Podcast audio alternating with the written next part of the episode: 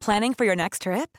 Elevate your travel style with Quince. Quince has all the jet setting essentials you'll want for your next getaway, like European linen, premium luggage options, buttery soft Italian leather bags, and so much more. And is all priced at 50 to 80% less than similar brands.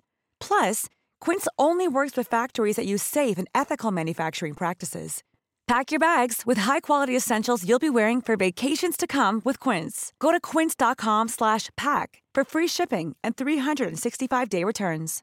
Imagine the softest sheets you've ever felt. Now imagine them getting even softer over time. That's what you'll feel with Bowl and Branch's organic cotton sheets. In a recent customer survey, 96% replied that Bowl and Branch sheets get softer with every wash. Start getting your best night's sleep in these sheets that get softer and softer for years to come. Try their sheets with a 30-night guarantee. Plus, get 15% off your first order at bowlandbranch.com. Code BUTTERY. Exclusions apply. See site for details. Hi, I'm Daniel, founder of Pretty Litter. Cats and cat owners deserve better than any old-fashioned litter. That's why I teamed up with scientists and veterinarians to create Pretty Litter. Its innovative crystal formula has superior odor control and weighs up to 80% less than clay litter. Pretty Litter even monitors health by changing colors to help detect early signs of potential illness. It's the world's smartest kitty litter. Go to prettylitter.com and use code ACAST for 20% off your first order and a free cat toy. Terms and conditions apply. See site for details.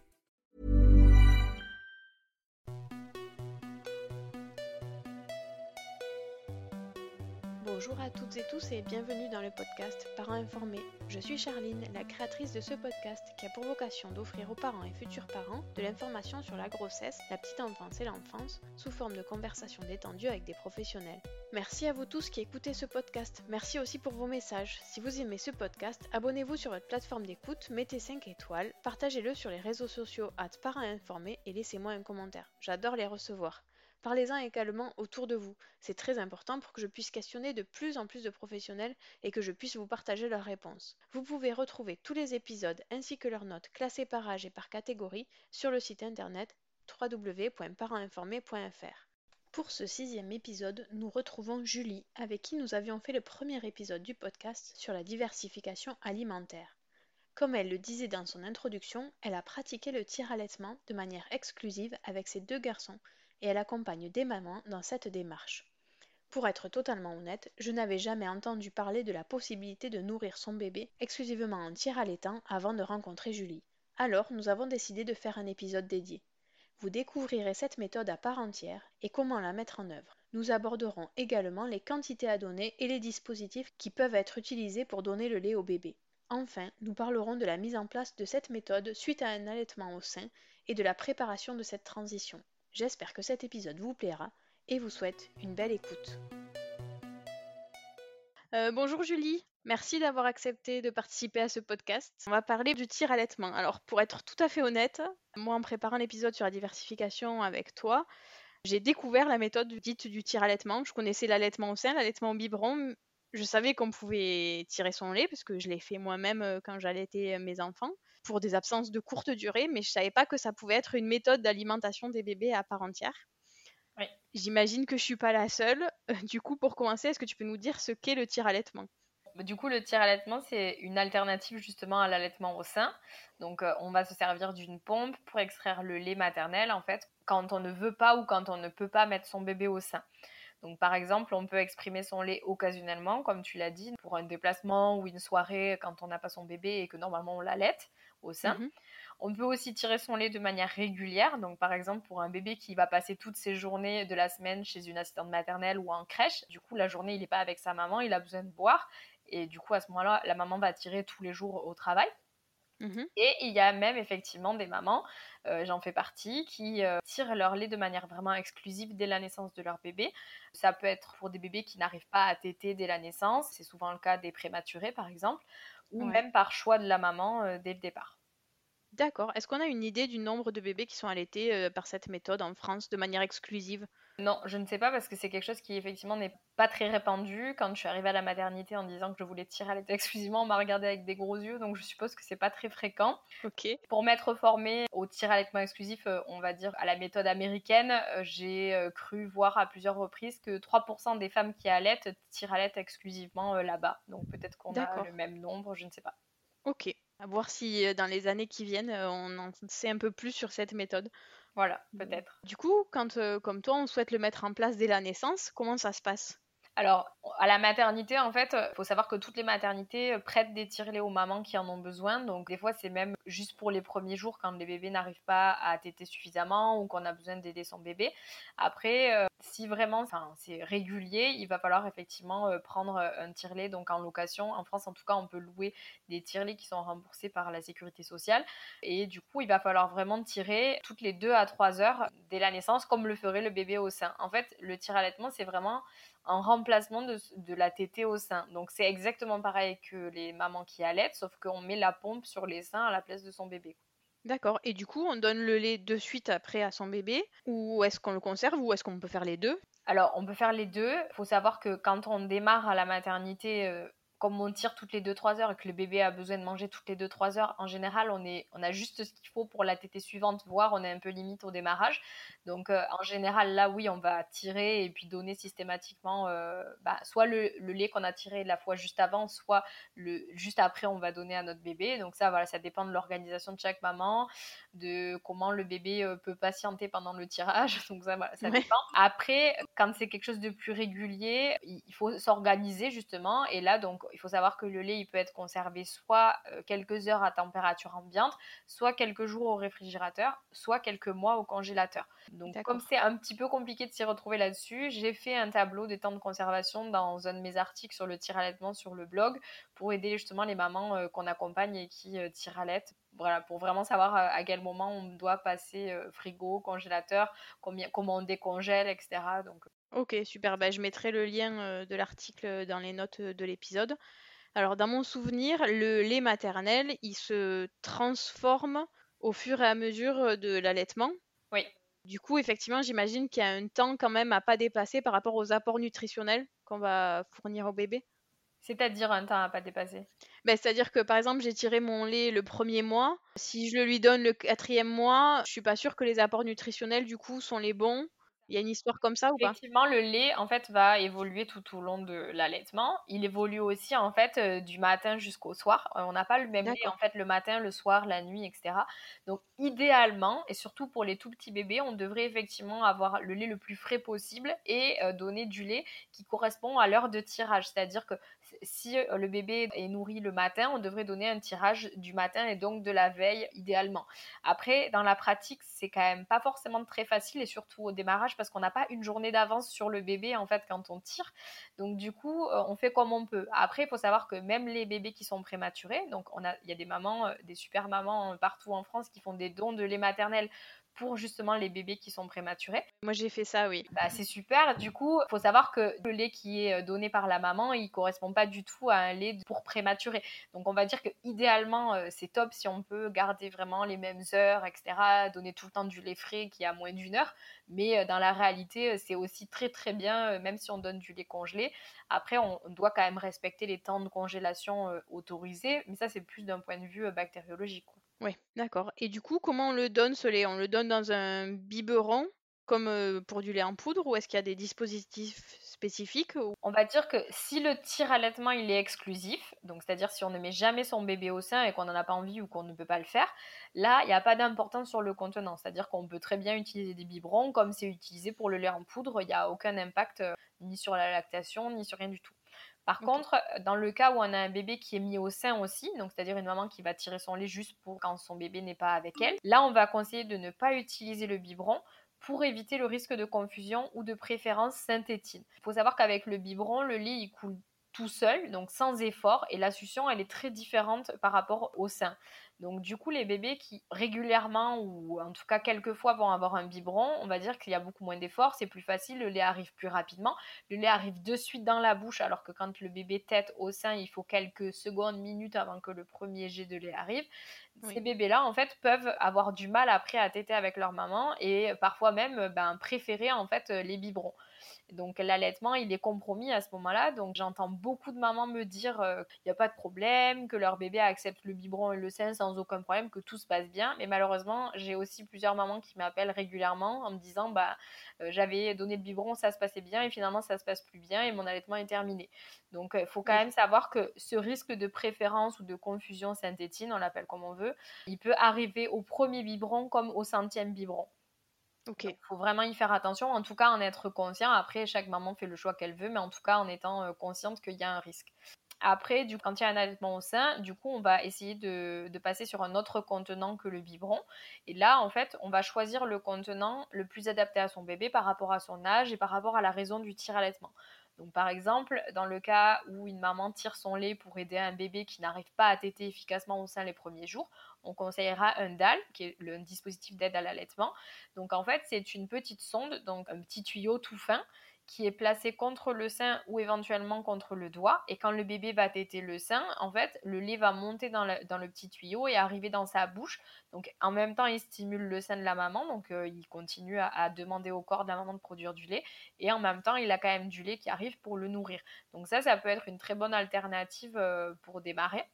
Ouais. C'est un peu l'équivalent d'un bout de sein en silicone ou c'est quelque chose qui est encore différent? Non, c'est complètement différent. En fait, le bout de sein en silicone, souvent, il est là pour protéger le mamelon en fait de la maman. Et en fait, souvent, il fait même, enfin, en tout cas, il est déconseillé par beaucoup euh, de consultantes à lactation aujourd'hui parce que effectivement, le bébé ne tète pas correctement euh, comme il tète sur le sein. Donc, on va, si la maman le peut, on va garder un allaitement au sein vraiment euh, avec la bouche du bébé contre le sein, mais on va positionner le dalle pour aider le bébé bah, à se nourrir. Ça, c'est vraiment au cas par cas et ça se fait à la maternité avec une consultante à lactation il faut vraiment peser le pour et le contre de chaque chose et déterminer ce qui est le mieux pour la maman et faire évoluer petit à petit pour que l'allaitement après puisse être un allaitement euh, au sein totalement.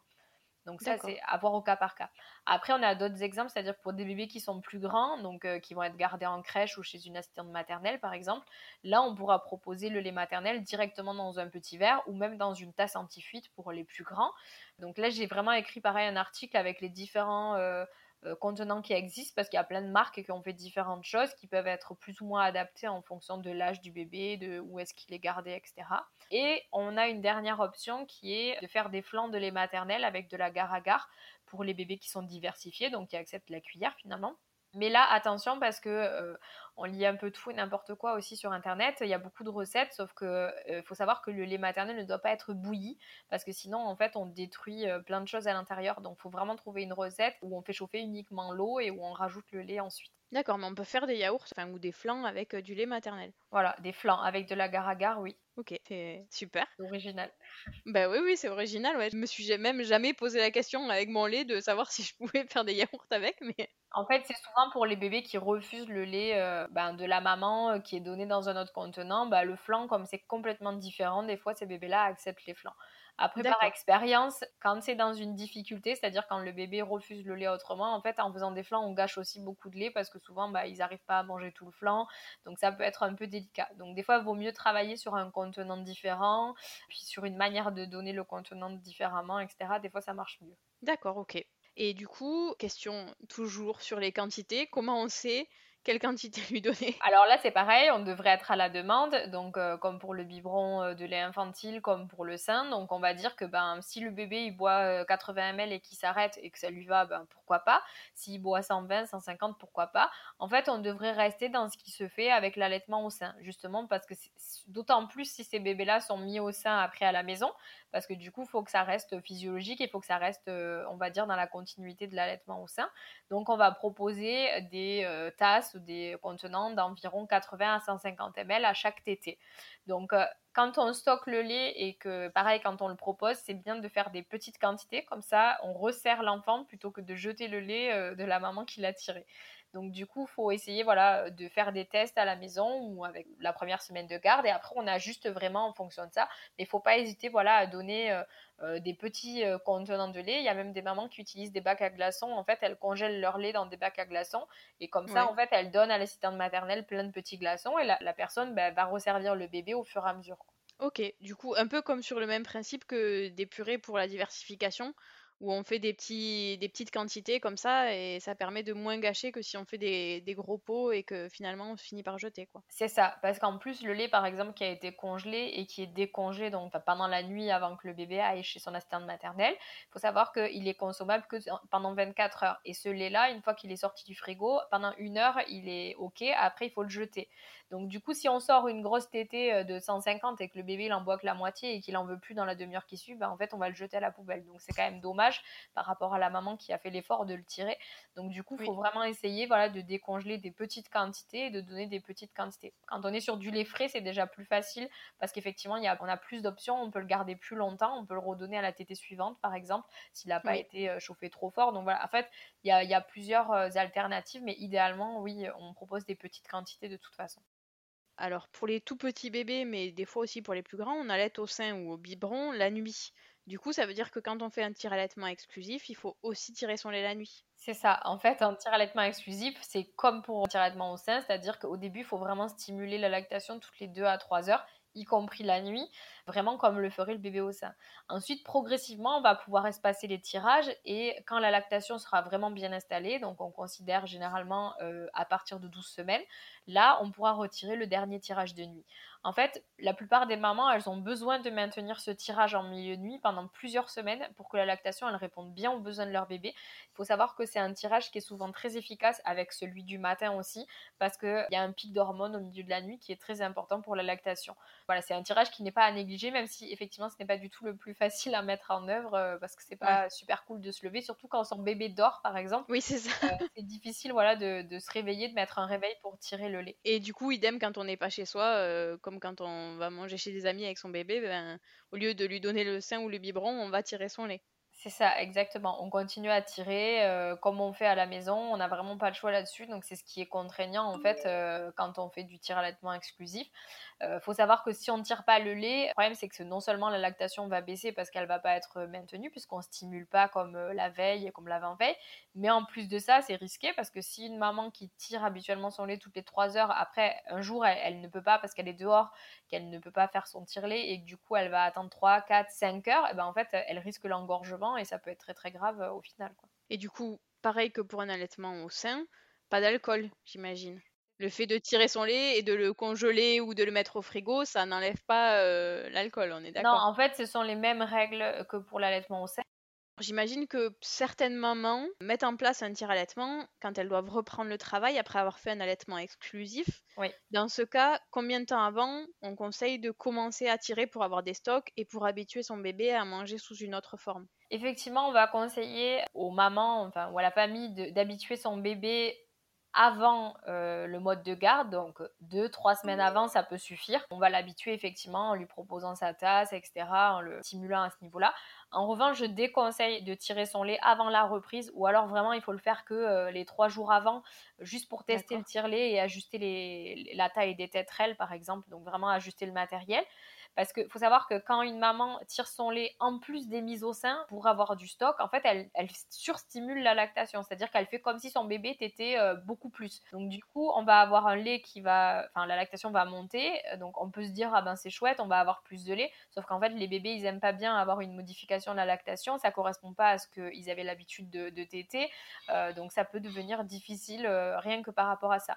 Donc, moi, je vais conseiller plutôt d'utiliser des recueils lait des petits récipients en silicone qu'on va pluguer en fait sur le sein. Donc généralement le bébé en fait tête un seul sein. En tout cas il y a au moins quelques tétés dans la journée où, le bébé tête un seul sein. Donc pendant ce temps l'autre en fait il est souvent plus ou moins plein et des fois même ça coule. Donc en fait, on va récupérer, voilà, on va récupérer le lait avec le recueil lait sur le lait sur le sein qui est non bu. Avec ça, on va réussir à faire un petit stock qui nous permettra d'avoir une semaine d'avance, par exemple, euh, sur le tir allaitement euh, qu'on démarrera quand le bébé sera gardé. Et euh, du coup, le jour où on reprend le travail, là oui, la maman elle tire son lait le lundi pour donner le mardi à la crèche ou à la salle maternelle, le mardi pour le mercredi et ainsi de suite. Donc finalement, il n'y a pas besoin d'avoir fait un stock puisque au quotidien on va tirer pour le lendemain.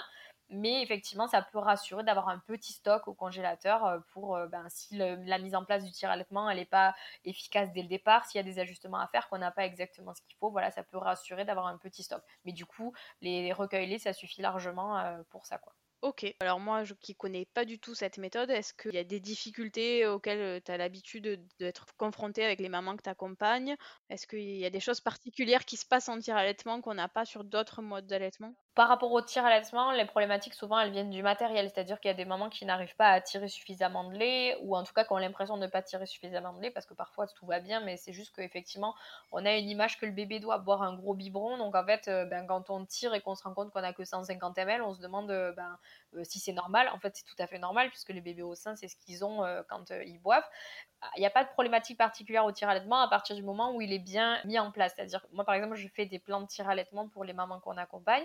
Vraiment, euh, ben voilà, on décide à quelle heure elles vont tirer leur lait, combien de temps, en double pompage, en manuel, en électrique. Vraiment, en fait, on fait un plan de tir allaitement qui correspond au mieux euh, aux besoins du bébé et aux contraintes de la maman parce que forcément, euh, sur le lieu de travail, on ne peut pas tirer notre lait comme le bébé est au sein en journée. C'est pas possible.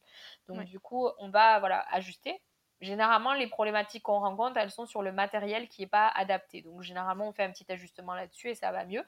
Après, les plus grosses problématiques pour euh, ces mamans-là, c'est que souvent, les bébés allaités, en fait, quand euh, ils sont gardés par quelqu'un et que la personne essaye de leur donner le lait de maman qui a été tiré, en fait, ils n'en veulent pas. En fait, c'est pas qu'ils veulent pas du lait, c'est que ben, c'est différent. Euh, déjà, il y a la séparation avec la maman en même temps, souvent, donc c'est difficile. Oui.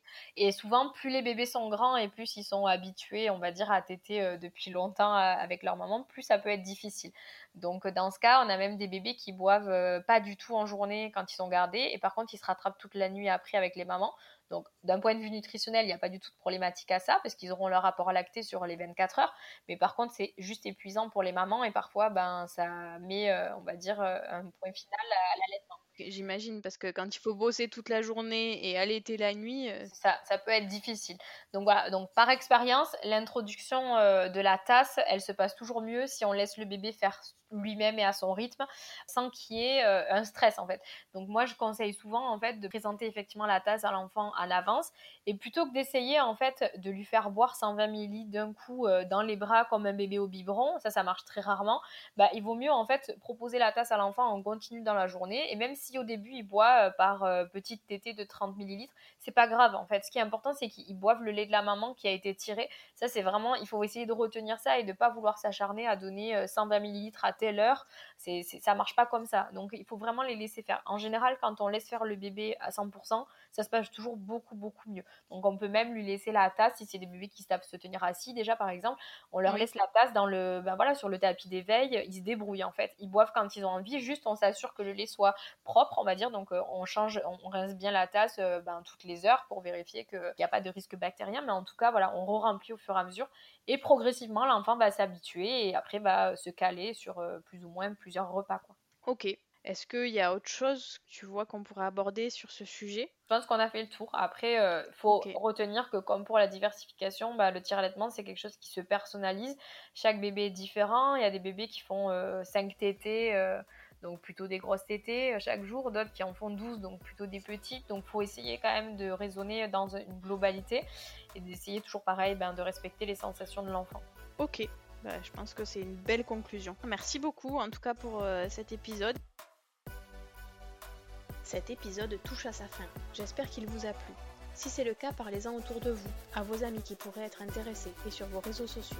Julie propose aux mamans qui le souhaitent de participer à un atelier d'initiation gratuit sur la mise en place du tir allaitement. Je vous mets le lien dans les notes pour retrouver les informations et le formulaire d'inscription. En complément des informations fournies dans cet épisode, vous pourrez retrouver de nombreux articles en vous inscrivant gratuitement sur son blog si vous ne l'avez pas déjà fait après le premier épisode, à l'adresse www.amstouille.fr slash le-du-6 blog. Rendez-vous au prochain épisode et d'ici là, prenez soin de vous.